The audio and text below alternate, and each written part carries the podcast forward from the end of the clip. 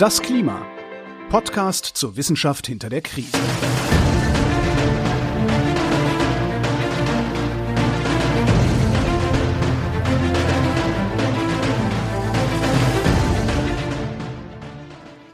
Hier ist das Klima, der Podcast zur Wissenschaft hinter der Krise.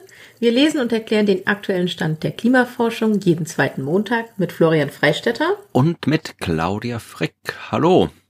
Hallo. Wir sind bei Folge Nummer 85 angekommen und werden uns heute noch einmal dem aktuellen IPCC-Bericht widmen, obwohl wir das ja eigentlich schon vor zehn Folgen abgeschlossen haben. Aber es gab noch einen Nachschlag und bevor wir zum Nachschlag kommen, dann bleiben wir gleich bei der Essensthematik und schauen noch mal mhm. kurz auf die letzte Folge, denn da ging es auch ums Essen. Wir haben uns über Ernährung unterhalten und die sehr, sehr großen vergleichsweise äh, Treibhausgasemissionen, die dieser ganze Ernährungssektor produziert und darüber nachgedacht, was man denn so essen könnte, um halbwegs klimafreundlich zu sein und kamen auf Pilze.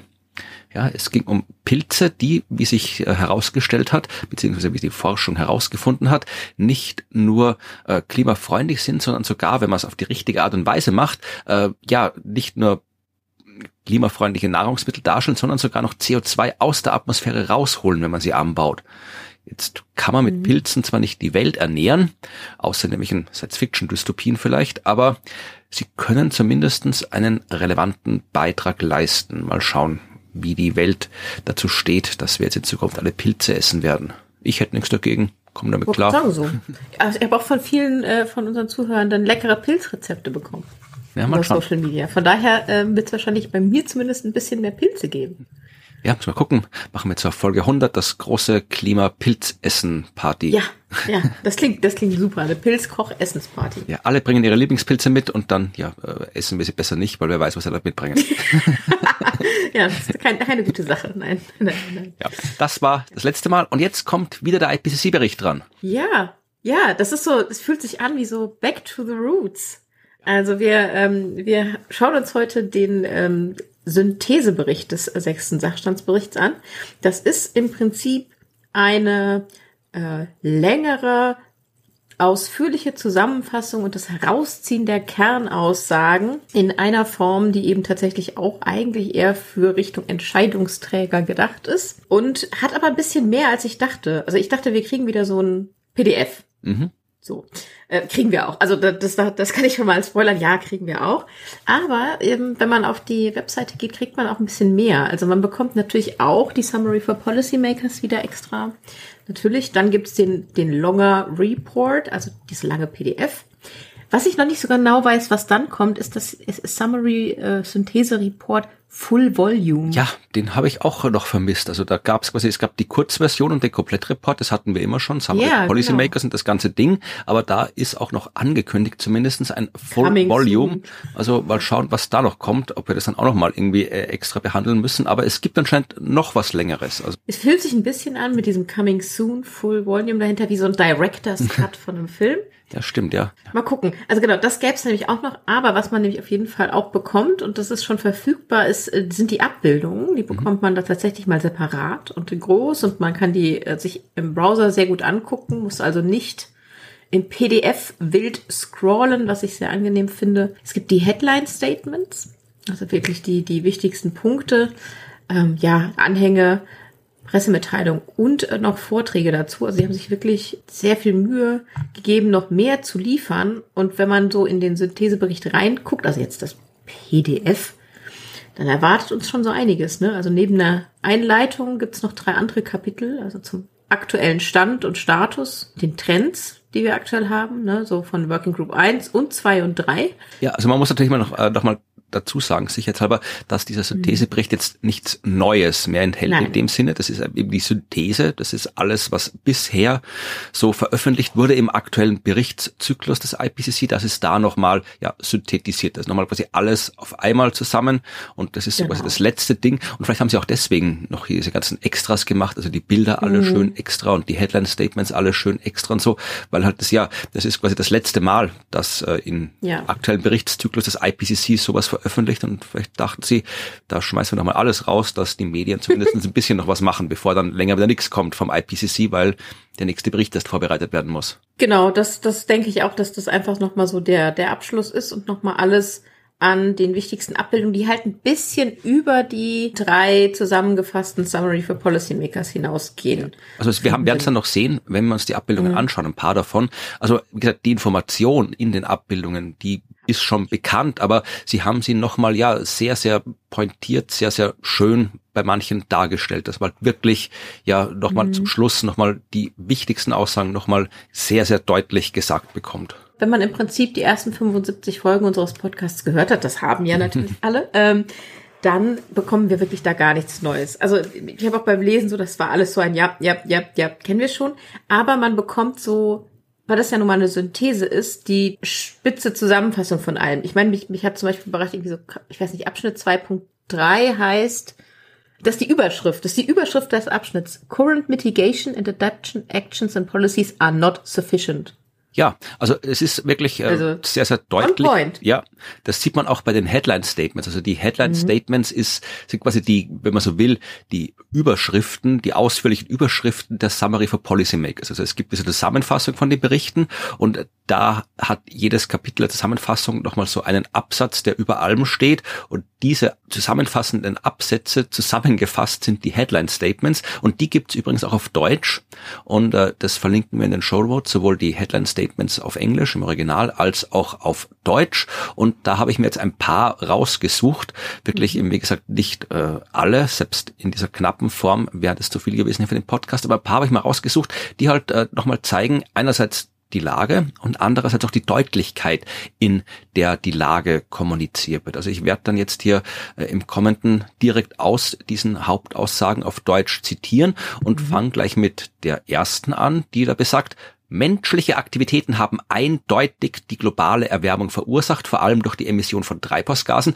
Dadurch lag die globale Oberflächentemperatur im Zeitraum 2011 bis 2020 um 1,1 Grad höher als der Wert von 1850 bis 1900. Ja, also da geht schon mal sehr eindeutig los. Da braucht sich auch keiner mehr irgendwie sagen, das ist umstritten und so weiter. Also ist es nicht. Hm, das nee, wissen wir. Und wie gesagt, diese 1,1 Grad sind der globale Durchschnittswert. Hier bei uns in Österreich und in Deutschland vermutlich auch sind wir schon bei zwei Grad, ein bisschen drüber, glaube ich sogar an der mhm. Erhöhung. Also da wird es dann auch noch in Zukunft noch wärmer. Und dann wird auch äh, sehr ausführlich für eine Zusammenfassung erklärt, wie es denn mit den Anpassungsmaßnahmen ausschaut. Da steht zum Beispiel drin als Hauptaussage, die Planung und Umsetzung von Anpassungsmaßnahmen ist in allen Sektoren und Regionen vorangeschritten mit nachgewiesenen Nutzen und unterschiedlicher Wirksamkeit. Ja, also erstes Mal, ist, man kann was machen, es wird was gemacht, der Nutzen ist nachgewiesen, aber es geht weiter. Trotz der Fortschritte gibt es Anpassungslücken, die bei den derzeitigen Umsetzungsraten weiterhin zunehmen werden. Ja, in einigen Ökosystemen wurden harte und weiche Grenzen der Anpassung erreicht. In einigen Sektoren und Regionen findet Fehlanpassung statt und, fast der wichtigste Punkt, die derzeitigen globalen Finanzströme für Anpassung sind unzureichend für die Umsetzung von Anpassungsoptionen und schränken diese ein, insbesondere in Entwicklungsländern. Ja, also ja es gibt Anpassungsmaßnahmen, das hatten wir schon ausführlich behandelt, aber wir machen sie nicht. Ja. Ja, und auch das, was wir auch schon gesagt haben, steht nochmal explizit drin. Das, was wir gesagt haben, dass wir machen, nämlich das, was die Länder festgelegt haben an ja äh, diversen äh, Maßnahmen, die durchzuführen sind, äh, das reicht nicht, denn Zitat, die globalen Treibhausgasemissionen im Jahr 2030, die sich aus den bis Oktober 21 angekündigten nationalen festgelegten Beiträgen das waren diese National Determined Contributions, über die wir gesprochen haben. Also die Treibhausgasemissionen, die sich aus diesen Beiträgen ergeben, machen es wahrscheinlich, dass die Erwärmung im Lauf des 21. Jahrhunderts eineinhalb Grad überschreitet und erschweren die Begrenzung auf unter zwei Grad. Es gibt Lücken zwischen den projizierten Emissionen aus umgesetzten Maßnahmen und die Finanzströme erreichen nicht das Niveau, das nötig wäre, um die Klimaziele in allen Sektoren und Regionen zu erreichen. Also auch da wieder die Lücken. Und das, was wir sagen, dass wir tun wollen, reicht nicht. Und wir haben nicht mal das getan, was man tun müsste, um das zu tun, was wir sagen, dass wir tun wollen. Ich hoffe, den Satz hat's mir verstanden. ja, doch, man kann es, ja, ja, ist okay. Mhm. Ja. Und äh, auch das ist etwas, das, den Satz habe ich, glaube ich, in der Form in den bisherigen Berichten nicht so gelesen, aber hier steht da drinnen, jede noch so kleine Zunahme der globalen Erwärmung wird multiple und gleichzeitig auftretende Gefahren verstärken tiefgreifende, schnelle und anhaltende Minderung der Treibhausgasemissionen würden innerhalb von etwa zwei Jahrzehnten zu einer nachweisbaren Verlangsamung der globalen Erwärmung und darüber hinaus innerhalb weniger Jahre zu nachweisbaren Veränderungen der atmosphärischen Zusammensetzung führen. Mhm. Vor allem dieser erste Satz, jede noch so kleine Zunahme der globalen Erwärmung wird multiple und gleichzeitig auftretende Gefahren verstärken. Ich glaube, der kam mir so nicht vor. Nee, das ist wirklich, glaube ich, aus der Synthese der vielen Dinge, die aufeinander kommen. Es summiert sich zu mehr als die Summe der Teile. Ja. Und etwas, was auch im Synthesebericht äh, so drin stand und was mir auch vorhin noch nicht unterbekommen ist, äh, ist die Aussage, für jedes künftige Erwärmungsniveau, also egal ob es jetzt ein mhm. bisschen wärmer wird oder sehr viel wärmer wird, für jedes künftige Erwärmungsniveau werden viele klimabedingten Risiken höher als im fünften IPCC-Sachstandsbericht bewertet und die projizierten langfristigen Folgen sind bis zu einem Vielfachen höher als derzeit beobachtet. Also das, was man im letzten Bericht äh, dachte, was passieren mhm. wird, war zu niedrig geschätzt. Ja. Ist also das, was sich quasi viele immer zum, zum IPCC sagen, dass die ja so konservativ schätzen und äh, ähm, Vorhersagen treffen würden. Ja, offensichtlich ja. war das so. Oder wir Korrekt. haben halt die Sachen ein bisschen schlimmer gemacht in den letzten paar Jahren. Das kann natürlich auch sein. Ja, vielleicht auch beides zusammen. Ja. Ja, die sind ja. darin gut. Ja, und für mhm. alle, die gerne immer so sagen, Technologieoffenheit und wir müssen einfach abwarten und in Zukunft wird schon was geben, was passiert. Äh, dieser Satz aus den Headline Statements, Anpassungsoptionen, die heute machbar und wirksam sind, werden mit zunehmender globaler Erwärmung eingeschränkt und weniger wirksam sein. Mhm. Also es gibt ja. sehr viel, was wir heute machen können. Das wird auch funktionieren. Aber wenn wir es heute nicht machen, dann funktioniert es in Zukunft nicht mehr so und, gut. Ja.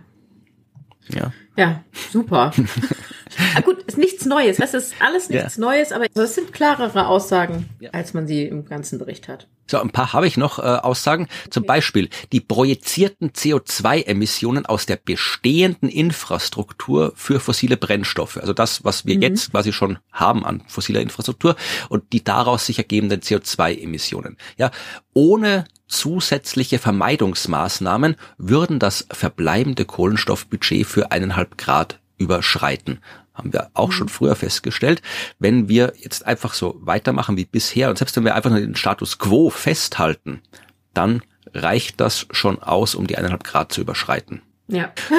Ja, und auch das ist ein etwas, was für zumindestens für uns, die wir das jetzt wirklich sehr exzessiv betrieben haben, die Beschäftigung mit dem IPCC-Bericht und für alle, die uns zugehört haben, äh, ist eine triviale Aussage, aber auch die steht drinnen. Mhm. Der Klimawandel ist eine Bedrohung für das menschliche Wohlergehen und die planetare Gesundheit. Das Zeitfenster, in dem eine lebenswerte und nachhaltige Zukunft für alle gesichert werden kann, schließt sich rapide.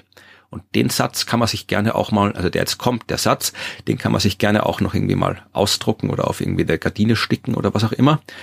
Die in diesem Jahrzehnt getroffenen Entscheidungen und durchgeführten Maßnahmen werden sich jetzt und für Tausende von Jahren auswirken. Das steht so drinnen in der Summary for Policymakers im Synthesebericht. Hm.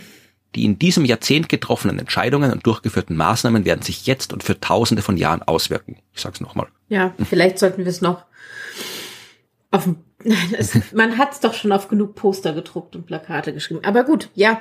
Aber diesmal äh, kommt zum IPCC. Ja, vielleicht müsste man es allen irgendwie Politikern und Politikern zwangstätowieren. Obwohl, da gibt es sicherlich Gesetze, die dagegen ah, sprechen, aber. Ja, ich, ich fürchte ja, aber vielleicht ähm, ja, fallen andere Wege ein. Ja, ja ich, ich, ich, ich rufe zunächst auf, ich habe es nur so auf die Stirn vielleicht. Und wenn Sie bei Ihren Diskussionen sich ständig angucken müssen und drüber reden und immer das sehen, vielleicht hilft das was. Kann ja so ein, so ein Kindertattoo sein, was du so drei Wochen hält und dann geht's wieder ab. Ja, aber wenn man es ja auf sich selber hat, sieht man es vielleicht nicht. Auf die Hand. Nee, ich meine, wenn, wenn sie immer auch die anderen haben, da, du müssen, die müssen ja verhandeln, so. die, die Leute, und dann sitzen sie sich gegenüber und müssen bei ihren Gesprächen ständig irgendwie das sehen, was die anderen am Kopf ah, geschrieben haben. Okay.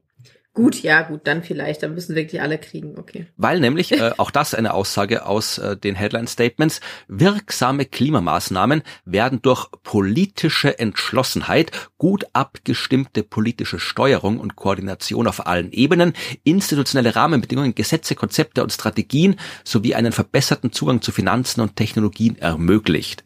Ja, also mhm. politische Entschlossenheit, politische Steuerung, Rahmenbedingungen, das braucht die wirksamen Klimamaßnahmen, damit wir das haben. Aber, und das ist dann gleich das Letzte, was ich jetzt noch aus den Headline Statements rausgesucht habe, Finanzierung, Technologie und internationale Zusammenarbeit sind wichtige Faktoren für beschleunigte Klimamaßnahmen. Wenn die Klimaziele erreicht werden sollen, müsste die Finanzierung sowohl für Anpassung als auch für die Minderung des Klimawandels um ein Vielfaches steigen. Es ist ausreichend globales Kapital vorhanden, um die globalen Investitionslücken zu schließen, aber es gibt Hürden für die Umlenkung von Kapital in Klimamaßnahmen. Jo. Das war so das Best of Headline Statements. Best of Headline Statements. Das Ding ist, also ich glaube, viel tiefer kommt man quasi so textlich ja auch gar nicht rein. Der, ist, dass der Bericht an sich ist ja auch nicht so lang, aber er hat ja diese Abbildung. Und da haben wir ja auch so ein bisschen reingeguckt. Und natürlich liefert auch die Abbildung nichts Neues. So, ne, also jetzt von dem, von dem Inhaltlichen. Aber auch da, finde ich, merkt man diese Deutlichkeit der Aussagen. Wenn du mal zu Abbildung 2.1 scrollst, ja. ist Seite 7 ja. eigentlich, aber. Man kann auch direkt, äh, das verlinke ich auch in den Show Notes, direkt auf die Seite äh, gehen, ja. wo alle Abbildungen zu sehen sind. Da sind alle Abbildungen drauf. Die kann man einfach jeweils anklicken, kriegt die Abbildung, kriegt den Text zur Abbildung und kann sie auch in ja, schöner, äh, aufgelöster ja. Version runterladen. Ja, ohne, ohne Scrollen, ohne Suchen. Aber ich habe mir natürlich Notizen dran gemacht, weil das habe ich im PDF gemacht. Deswegen scrolle ich da trotzdem hin. Und da sieht man die Überschrift. Und die Überschrift ist schon sehr deutlich, weil die Überschrift der Abbildung heißt Human Activities are responsible for global warming. Punkt. so. Und äh, im Prinzip fasst es eigentlich nur noch mal in so vier einzelnen Panels zusammen, dass wir alles schon wissen. Ne? Also den Temperaturanstieg ganz oben. Wobei ich da ganz kurz anmerken möchte, ich weiß nicht, siehst du diesen, diesen Text, ähm, der da so rechts an die Abbildung dran geklatscht ist? Also wir haben da so ne, die, die Zeitskala unten von 1850 bis 2020 und links die Temperaturabweichung vom langjährigen Mittel. Ja. Also diese ansteigende Kurve. Und dann steht da sowas in, ich weiß nicht, ist das Comic Sans? Könnte fast sein, ja. okay, also weil da steht nur, äh, steht jetzt nichts Spannendes drin, äh, aber ich fand die Schriftart hat mich so verwirrt und der Pfeil ist auch eher so handgezeichnet.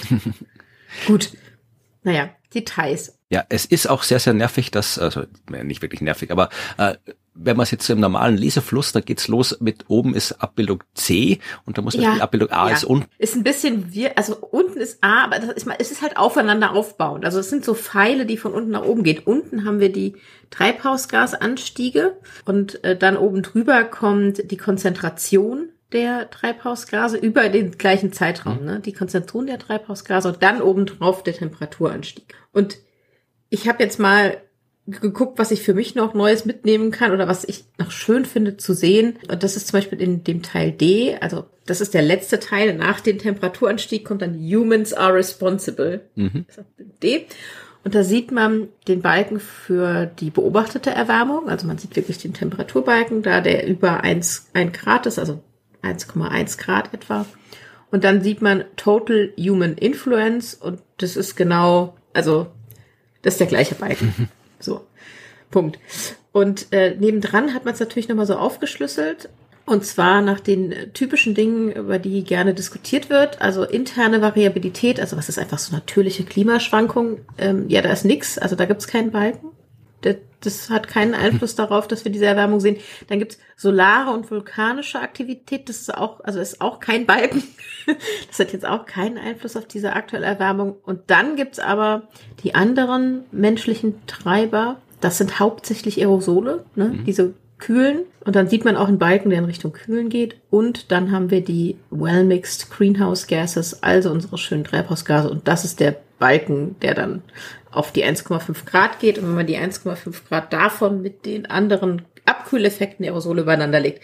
Genau, hat man die totale Einfluss und das sind halt einfach genau der Balken für das beobachtete äh, ja. Erwärmungsgeschehen. So, und äh, das ist nochmal, die Abbildung ist simpel. Ja, da kann man, da muss man sich sehr anstrengen, muss ein bisschen die Wissenschaft insgesamt ablehnen, dann kann man das noch ignorieren, aber ansonsten bleibt da nicht mehr viel, was man ignorieren kann. Nee, und ich finde es sehr schön gemacht an der Abbildung, dass sie eben diese Pfeile hat, ne? Also von dem Treibhausgasen unten bis hin zu, das äh, hier ist die Verantwortung. Was ich noch ganz spannend fand, das habe ich bisher nicht gemacht. Also es haben eigentlich viele mittlerweile irgendwie äh, irgendwo stehen in ihren Social Media Profilen, in nicht in welchem Jahr sie geboren sind, sondern bei welchen CO2 Parts per Million. Hast du das auch bei dir drin stehen? Nee, ich habe das nicht drin stehen. Ich auch nicht, aber ich habe mal rausgesucht, was es bei mir jetzt wäre, das erste Mal. Und ich bin geboren bei 343 Parts per Million CO2. Ich weiß gerade jetzt nicht, die müssen wir hier gucken. Ja, ja, genau. Ich habe mich ja auch durchgesucht, bis ich den Wert hatte.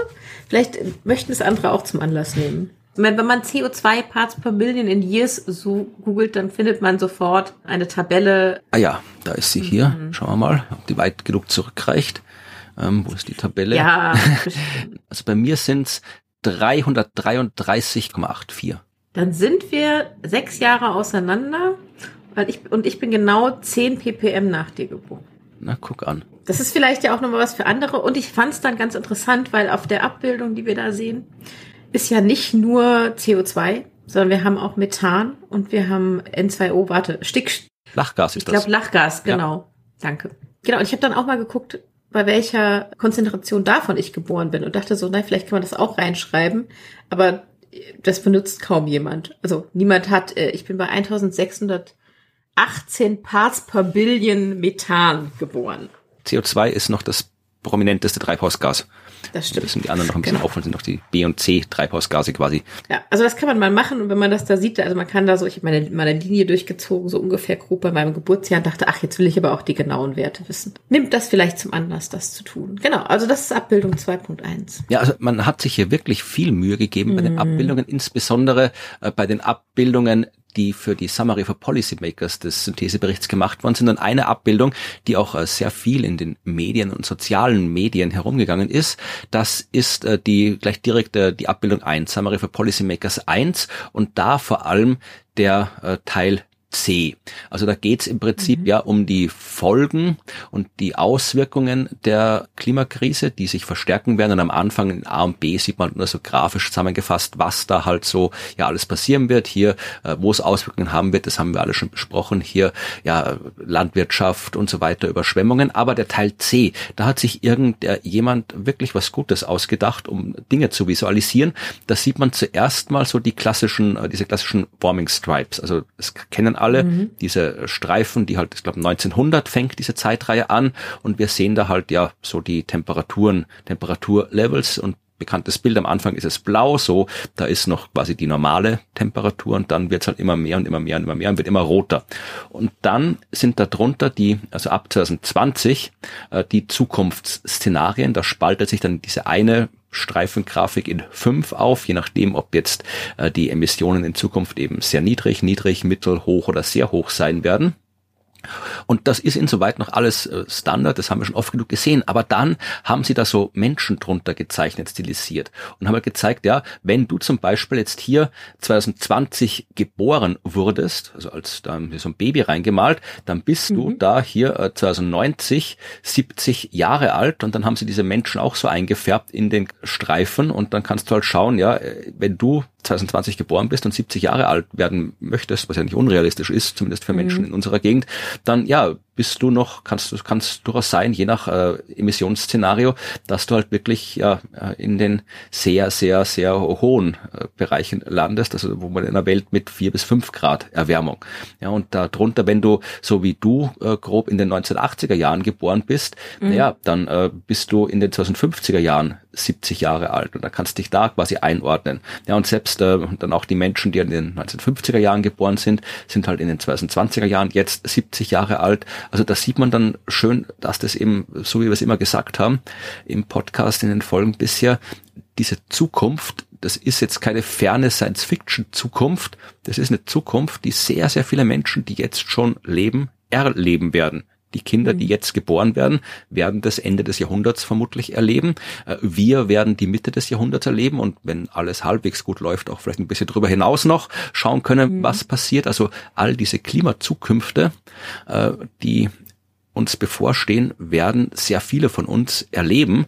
Und diese Grafik macht es nochmal sehr schön deutlich durch die Einführung dieser Menschen in das Bild. Das fand ich sehr gut gemacht. Ja, sehr, sehr gut gemacht, das muss man sagen. Ich werde jetzt nicht über alle diese Grafiken im Detail sprechen. Schaut euch gerne alle äh, Summary for Policymakers Bilder an. Aber was mhm. auch noch schön ist, ist die Abbildung SPM 5, weil da sieht man nochmal schön den Unterschied zwischen ja, dem, was äh, wir eigentlich sagen, dass wir machen wollen und dem, was wir tatsächlich tun. Das sieht man auch wieder so Zeitreihen und äh, Emissionen, die so äh, stattfinden in Milliarden Tonnen CO2. Und man sieht halt so diese klassische Kurve, so bisher, was bisher geschah, diese Linie, die steil nach oben geht und dann mhm. der Punkt, wo wir jetzt sind und dann sieht man eben, was wir äh, tun müssten, also wie stark wir die Emissionen reduzieren müssten, um die Erwärmung auf eineinhalb Grad oder auf zwei Grad zu begrenzen und da sieht man halt schön, naja, äh, das sind Kurven, die im Wesentlichen ab heute stark nach unten fallen. Und dann sehen wir halt dann weiter oben die Kurve, die zeigt, was wir äh, ja, was wir jetzt gerade tun. Ja, also wo wir gesagt haben, das tun wir, um die Klimakrise zu begrenzen, diese Nationally Determined Contributions. Wenn wir uns das anschauen, und ja, die geht im Wesentlichen geradeaus weiter. Ja, das ist eine ziemlich gerade Linie, wenn man das mal so sagen darf. Mit denen tut sich halt gar nichts. Ja, also da sieht man sehr, äh, selbst wenn du alle Fehlerbereiche mit einberechnest, selbst da gibt's keine Überlappung. Nee, das, das, das, also da kann man nichts dran für beschönigen. Ja, und das zeigt es eben auch nochmal schön, äh, ja, dass das, was wir sagen, dass wir tun, äh, wir tun ja nicht mal das, was wir sagen, dass wir tun, aber selbst wenn wir das tun würden, würde es auch nicht reichen. Nee, genau, würde auch nicht reichen. Das zeigt die Abbildung 5 recht schön. Und dann kann man nochmal einen Blick auf die Abbildung 7 werfen. Die gehe ich jetzt wirklich nicht im Detail durch. Das ist nochmal so das, was man sich irgendwie über den Schreibtisch hängen kann, wo nochmal alle so die klassischen äh, Abbilderungsmaßnahmen aufgelistet sind. Also im Energiesektor, mhm. Sonnenkraft, Windenergie, Bioelektrizität, ja, Geothermie, äh, Kernkraft und so weiter, Kohlenstoffspeicherung, wo das alles aufgelistet ist. Und dann natürlich auch bei den anderen Sachen, ja, also hier der Landwirtschaft, Sektor, wo es darum geht, hier hier äh, ja mehr äh, nachhaltige nachhaltiges äh, Landmanagement, Verschwendung, Lebensmittelverschwendung ähm, vermeiden, dann bei den Gebäudestruktur, Gebäudesektor, effizientere Gebäude, also all diese Sachen, ja, öffentliche Verkehrsmittel und Energieeffizienz, mehr Recycling, also also so Maßnahmen halt, die da aufgelistet sind und äh, aufgelistet sind mit einerseits ihrem Potenzial, das, äh, die CO2-Emissionen zu reduzieren bis 2030 und mit den Kosten. Ja, und das sieht man halt schön, das sieht man sehr schön zusammengefasst, dass zum Beispiel, ja, wenn es im Energiesektor geht, ist Sonnenenergie und Windenergie das, was sowohl das meiste Potenzial hat, die Emissionen zu reduzieren, als auch am billigsten ist. Ja, und ja. im Vergleich zu zum Beispiel hier, äh, hier Kernkraft oder Geothermie hat weniger Potenzial und ist teurer. Und das kann man sich so bei allen anderen auch anschauen. Ja, also wenn man sich jetzt irgendwie anschaut, hier äh, Transportsektor, äh, Stadtsektor und so weiter, da hat zum Beispiel sowas wie äh, öffentlicher Transport Fahrrad hat mehr oder weniger die gleiche Effizienz bei der Reduktion von Treibhausgasen wie äh, diese ganzen Biofuels äh, und so weiter, was da jetzt auch gesprochen wird, aber die sind halt äh, deutlich teurer. Ja, also der Balken ist bei beiden im Wesentlichen gleich lang, können beide die gleiche Menge CO2 oder Treibhausgase reduzieren und haben das Potenzial dazu. Aber das eine ist sehr, sehr billig und das andere ist sehr, sehr teuer. Mhm. Das kann man nochmal irgendwie sich so all die Optionen so durchschauen und sich halt überlegen, ja, was, was, was lohnt sich zu tun, was ist teuer, wenn ich es tue, was ist weniger teuer und kann sich so überlegen, was man also machen will. Ja, und wie gesagt, diese drei, schaut euch die gerne nochmal zu Hause an, schaut euch gerne die anderen an. Wir haben in diesem Podcast schon sehr viel über Abbildungen geschimpft, aber da ja. gibt's jetzt nicht viel zu schimpfen, außer du, die beschwerst über Comic Sans. naja, das war keine Beschwerde, das war einfach nur ein, oh, das ist ein interessantes Detail. Ja. Ich werde die Shownotes in Comic Sans machen, so zu Fleiß. Oh, oh. geht das? Ich habe keine Ahnung, aber im Internet geht alles vermutlich, oder? Ich könnte sie einfach ja, schreiben und dann einfach irgendwie Screenshots vom, vom Office-Dokument machen. Oh, ja, wunderbar, ist auch so responsiv. Genau, ja, und das responsiv inklusiv alles, also maximal. Ja. Ich werde auch keinen Alttext dazu schreiben.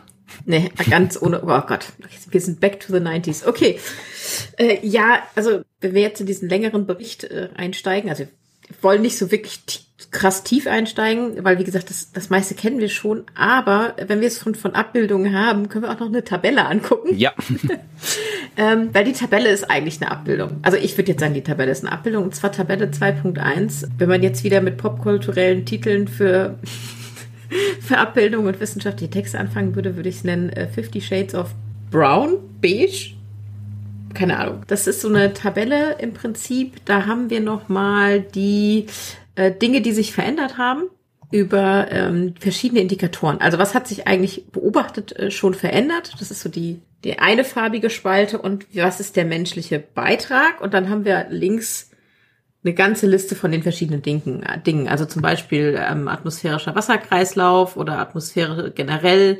Was hat sich da eigentlich verändert? Und wir, was hat der Mensch daran getan? Unten drunter noch der Ozean, die Kryosphäre, der Kohlenstoffkreislauf. Also das ist alles, was wir hatten, nochmal zusammengefasst. Ich finde es halt sehr schön, weil man direkt so eine Farbkodierung hat. Mhm. So, das ist diese 50 Shades of hm, Braun. Und zwar ist diese Farbkodierung aber diesmal ganz interessant. Die fängt nämlich mit dem ganz hellen an bei Medium Confidence. Also es gibt gar nichts mit Low.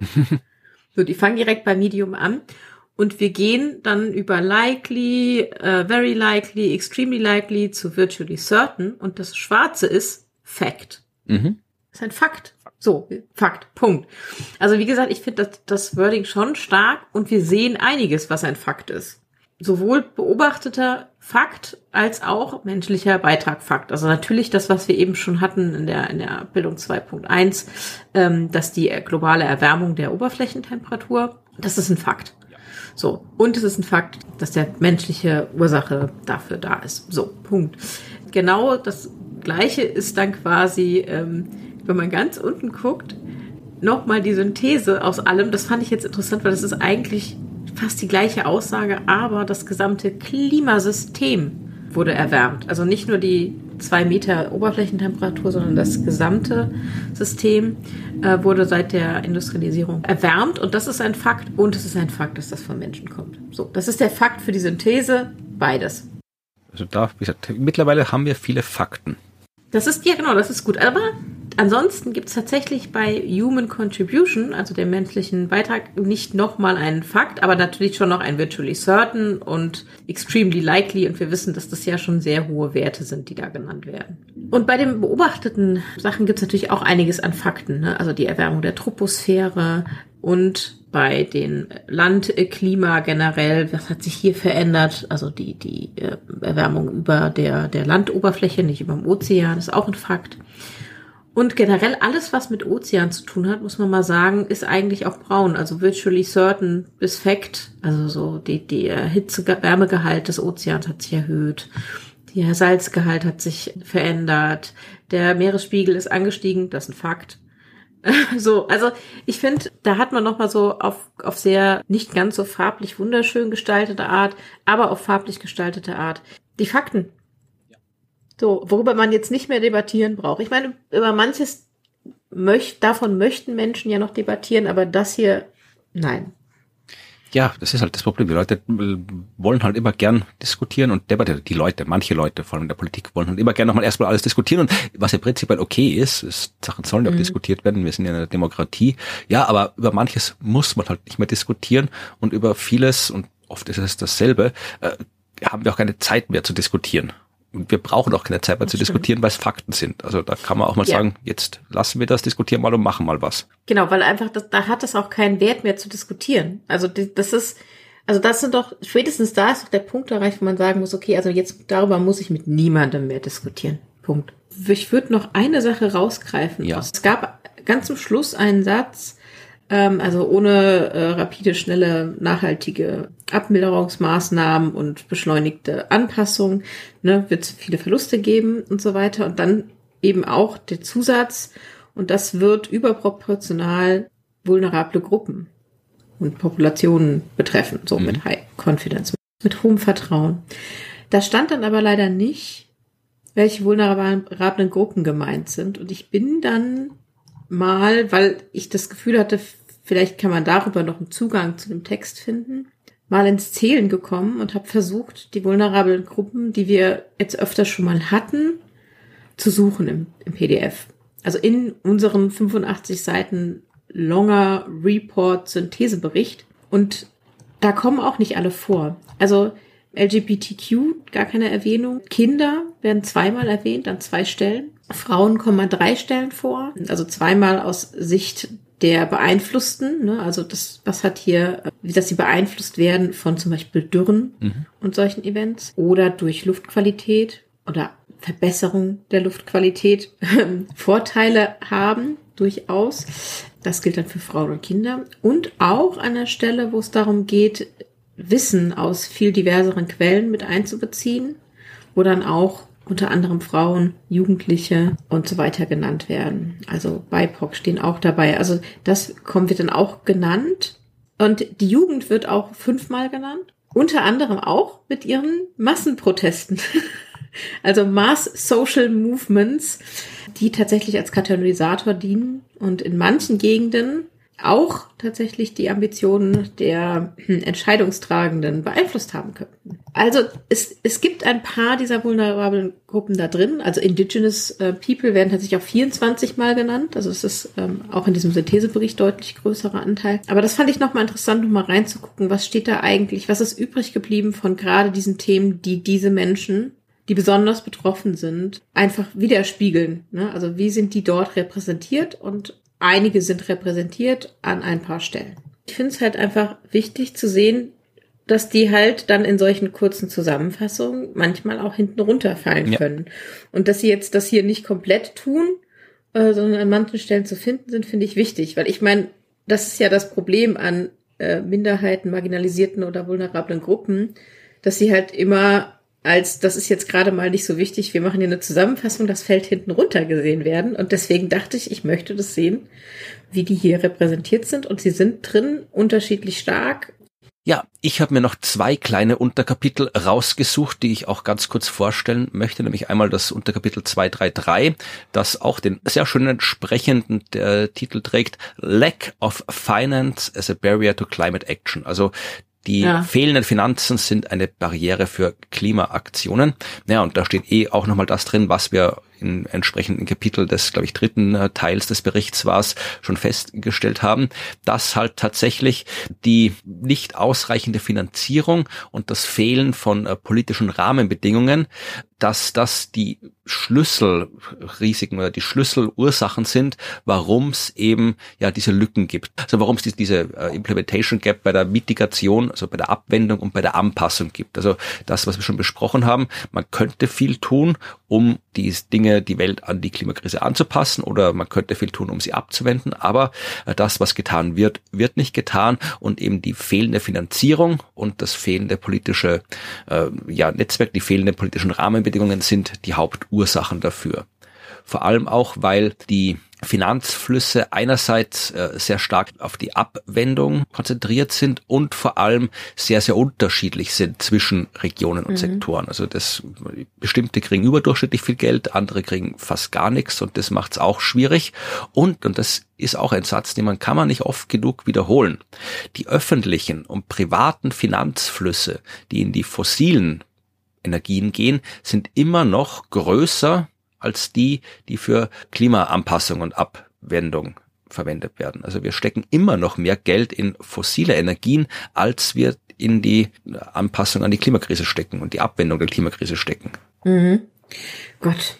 Ja, so ist es, die Welt. Und äh, wenn man das jetzt irgendwie modelliert, was braucht man für Investment so bis 2030, um halt die Welt auf äh, maximal plus zwei oder plus eineinhalb Grad kriegen, müssten wir drei bis sechs Mal mehr ausgeben als jetzt dafür.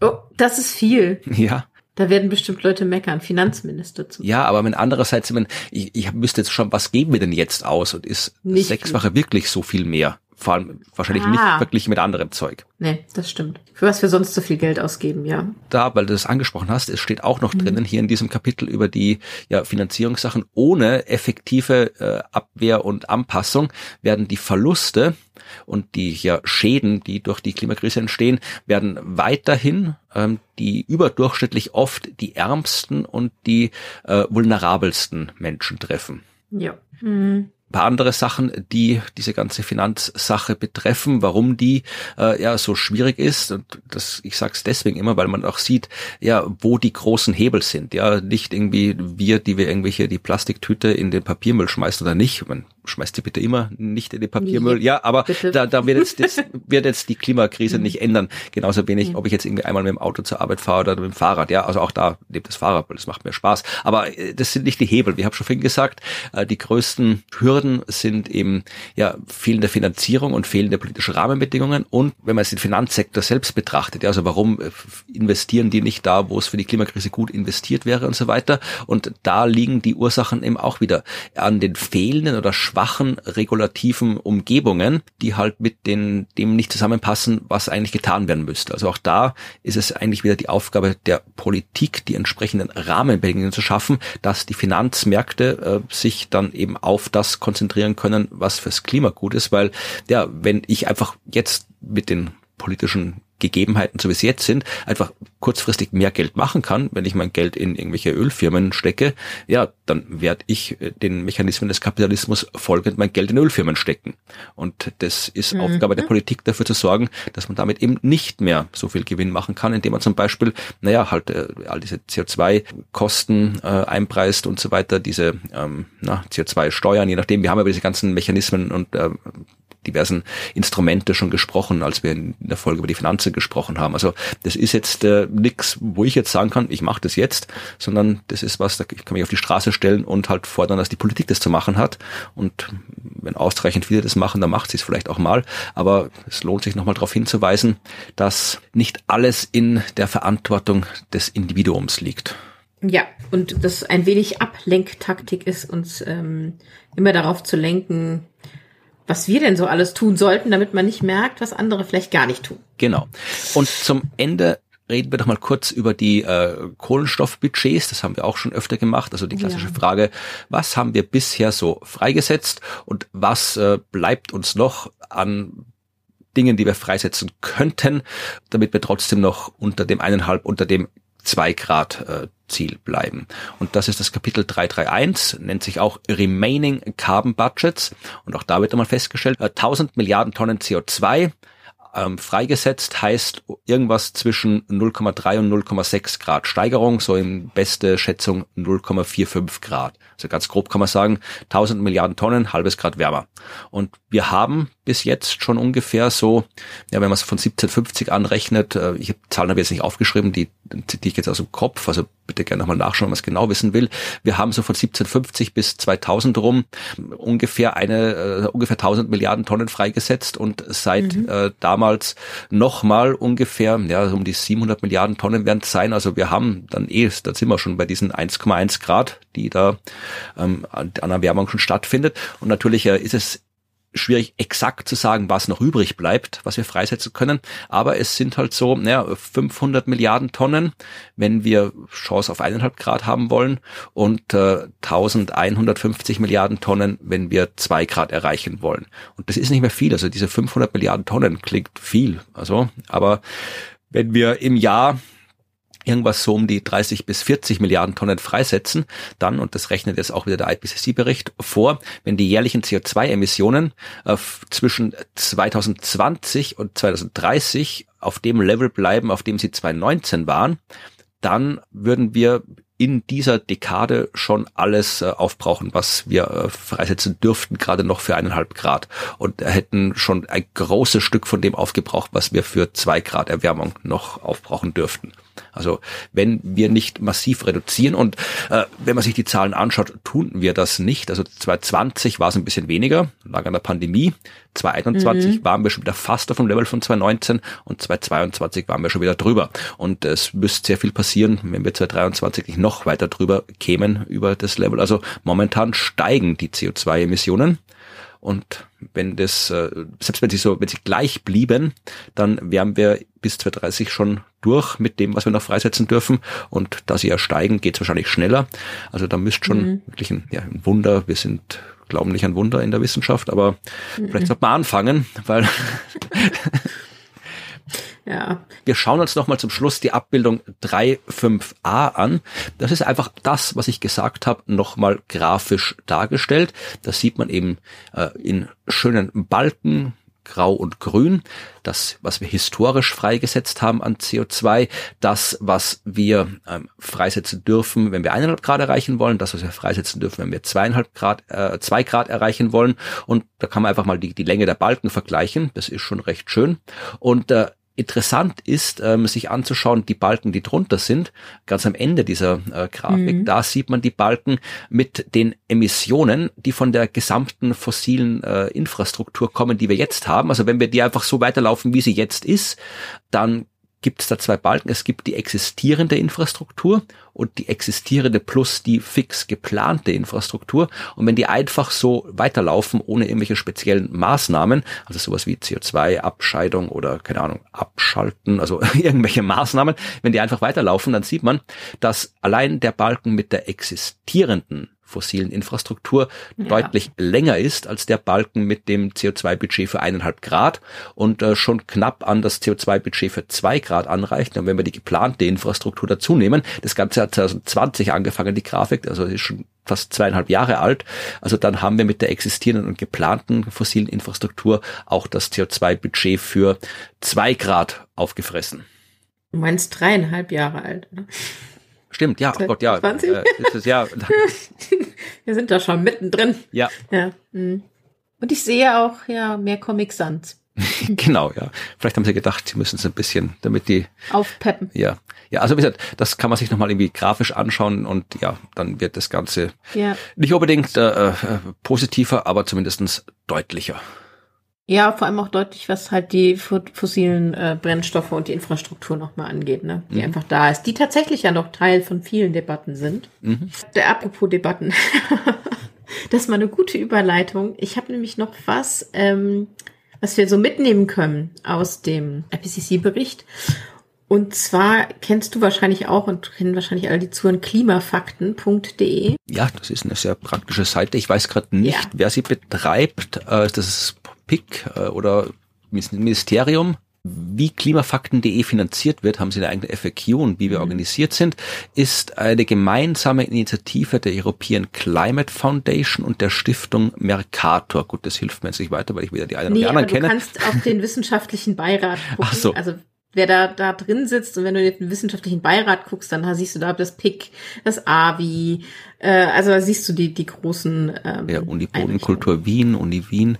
Ja, okay, mhm. gut, das sind halt ja un unverdächtige wissenschaftliche Institutionen. Ja, genau. So, die haben sich da, äh, finden sich da zusammen, um ja schön in deutscher Sprache sehr einfach typische Mythen und Fehlaussagen rund um den Klimawandel und um die Klimaerfolgen ja zu äh, widerlegen beziehungsweise einfach zu schreiben, wie ist es denn wirklich? So, das ist das, was sie tun. Und äh, die haben jetzt im März quasi ein umfassendes äh, Update gemacht, haben also ihre Klimafakten äh, aktualisiert. Die Website ist ja auch schon über weit über zehn Jahre alt und haben dort dann aktualisiert im Sinne des IPCC-Berichts Nummer 6. Mhm. Und dann haben sie auch eine schöne Meldung dazu rausgebracht, die können wir auch gerne verlinken, wo sie sagen, was hat sich denn jetzt getan? So, seit fünf, von fünf zu sechs, was hat sich denn an unseren Klimafakten, die wir dort haben, verändert? Sie leiten ein und da musste ich ein bisschen ein bisschen schlucken war mit, mit dem Satz, auch wenn nur noch ganz wenige Menschen die Erkenntnisse der Klimaforschung leugnen, also die Erkenntnisse, dass sich etwas erwärmt, ja, ne, also das, ich glaube, das leugnen noch wenige, aber Klimaforschung, wie wir wissen, ist ja jetzt auch viel, viel mehr, ne, also geht ja auch in diese sozialen Folgen und die Anpassung und die Abmeldung und da wird ja noch viel gestritten und geleugnet. Ja, da irgendwie der, der Chef irgendwie der österreichischen irgendwie Seilbahngesellschaft oder irgendwie sowas hat vor kurzem gesagt, ja, also man wird auch in 50 Jahren noch genauso Skifahren können wie heute. Ja, so, genau, so. Und ich glaube dafür, also da, da gibt's doch noch Bedarf. ja, und äh, die haben dann, vielleicht sollten die dazu noch mal was bei Klimafakten machen. Ich glaube, zu den Skifahren in Österreich habe ich noch nichts gelesen. Nein. Genau, sie sagen also, dass sich tatsächlich von den Faktenchecks, die sie da gemacht haben und den Texten, die sie da haben, äh, eigentlich nichts äh, grundlegend verändert hat. So.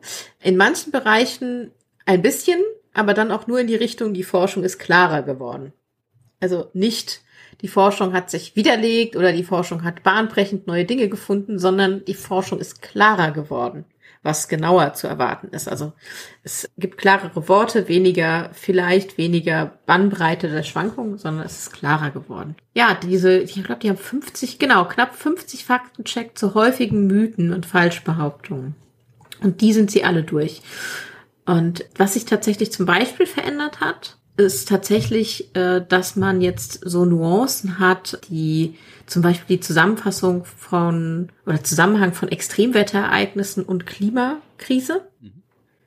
Das ist klarer geworden, weil sich da eher zeigen lässt, wie die Dinge zusammenhängen. Und da denke ich mir so zurück an unsere Folge zur Attributionsforschung. Ja.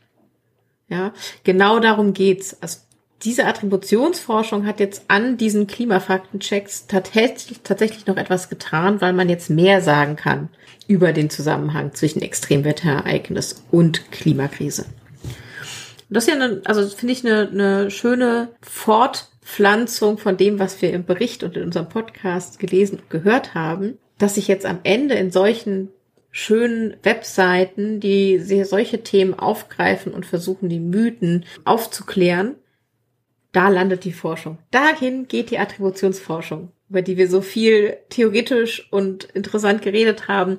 Da ähm, landet sie dann am Ende. Das finde ich super spannend. Und äh, was an diesem Artikel, den du gerade irgendwie erwähnt ja. hast, der, verlinken wir den Show natürlich auch, da ist unten drunter das, was man bei vielen äh, Online-Medien mittlerweile findet, nämlich so mhm. ja verwandte Meldungen. Und da habe ich oh. einfach mal drauf geklickt. Da gibt es nämlich etwas, äh, was durchaus unsere Arbeit hier betrifft, nämlich äh, die äh, Text IPCC und Klimaforschung, wie umgehen mit der Flut an wissenschaftlicher Literatur. Ähm, ist schon fünf Jahre alt und hat eigentlich mit uns nichts zu tun. Aber so die Zwischenüberschriften, die ich jetzt äh, kurz mir angeschaut habe, äh, könnten eigentlich durchaus auf uns passen. Nämlich äh, die erste Zwischenüberschrift lautet, die Synthese von Forschungsergebnissen braucht mehr Wertschätzung. Und das, was wir hier mhm. machen, ist ja eine Synthese von Forschungsergebnissen. Ja. Und wir haben überhaupt nichts gegen mehr Wertschätzung. Und äh, dann auch die zweite Unterüberschrift, sorgfältige Zusammenfassung statt Kakophonie. Kakophonie ist falsch geschrieben übrigens. Äh, Kakophonie von Einzelstudien. Und auch das hier, ja, wir sind auch sehr für sorgfältige Zusammenfassungen, wie wir sie hier in unserem Podcast machen. Also eigentlich äh, hätte, mhm. hätte man auch da sagen können, es braucht mehr Podcasts wie unseren. Ja, das finde ich, finde ich gut. Vielleicht, also müssen, muss zu jeder wissenschaftlichen Studie eine eigene, nein. Aber äh, ja, finde ich gut. Mehr Leute, die sich die Forschung dazu durchlesen. Ich meine, es sind wirklich viele, ja. viele, viele, viele wissenschaftliche Arbeiten und Texte. Ja, und die haben halt einen Einfluss. Und ich meine, das, das hilft, also Klimafakten macht ja auch nichts anderes, ne? Diese Sachen so aufzubereiten, aufzugreifen, was jetzt Neues kommt. Also, das ist der eine Punkt, zum Beispiel, den ich noch zum Schluss nennen würde, wo sie sagen, da hat sich tatsächlich was substanziell verändert an den Klimafakten, die man die banken kann. Äh, und das ist der Faktencheck zum Eis in der Antarktis. Mhm. Ähm, ich weiß nicht, ob du dich daran erinnerst, wahrscheinlich schon. Ich weiß, dass es da irgendwie Ärger gab, aber ja. genau kann ich es dir nicht sagen. Ja, da, da hat sich ja, äh, ähm, gab so, oh ja, da, da verschwindet ja gar kein Eis und so, da, das ist ja alles, es bleibt so, wie es ist. Und dann wurde das häufig angeführt, dazu, um zu belegen, dass es gar nicht so schlimm ist. Und das haben wir ja auch jetzt mehrfach besprochen, ja, es verschwindet jetzt aber das Eis. So, es hat sich verschleunigt, es äh, beschleunigt der Abbau, äh, dass selbst das, die stabil als stabil geltenden Teile dieses Eisschelfs fangen an zurückzugehen und das heißt, diese vorherige äh, Stagnation oder gar Zunahme der Eisfläche, die da gerne so herangeführt wurde, existiert einfach gar nicht mehr. Mhm. Das ist halt nicht mehr da. Dieses Argument braucht man auch nicht mehr äh, groß zu debunken, weil das ist jetzt einfach kein, kein existentes Phänomen mehr, über das man reden muss. Ja. Und äh, das ist das, wo es am Ende landet, ne? dieser ganze IPCC-Bericht in solchen Klimafakten.de, in unserem Podcast, in noch viel, viel mehr Formaten. Und damit schließt sich tatsächlich fast, wenn wir nochmal auf das Full Volume, das Coming Soon Director's Cut äh, denken, der sechste Klimabericht, Sachstandsbericht. Ja, das wow. haben wir jetzt alles durchbesprochen. Und jetzt, wie gesagt, mal schauen.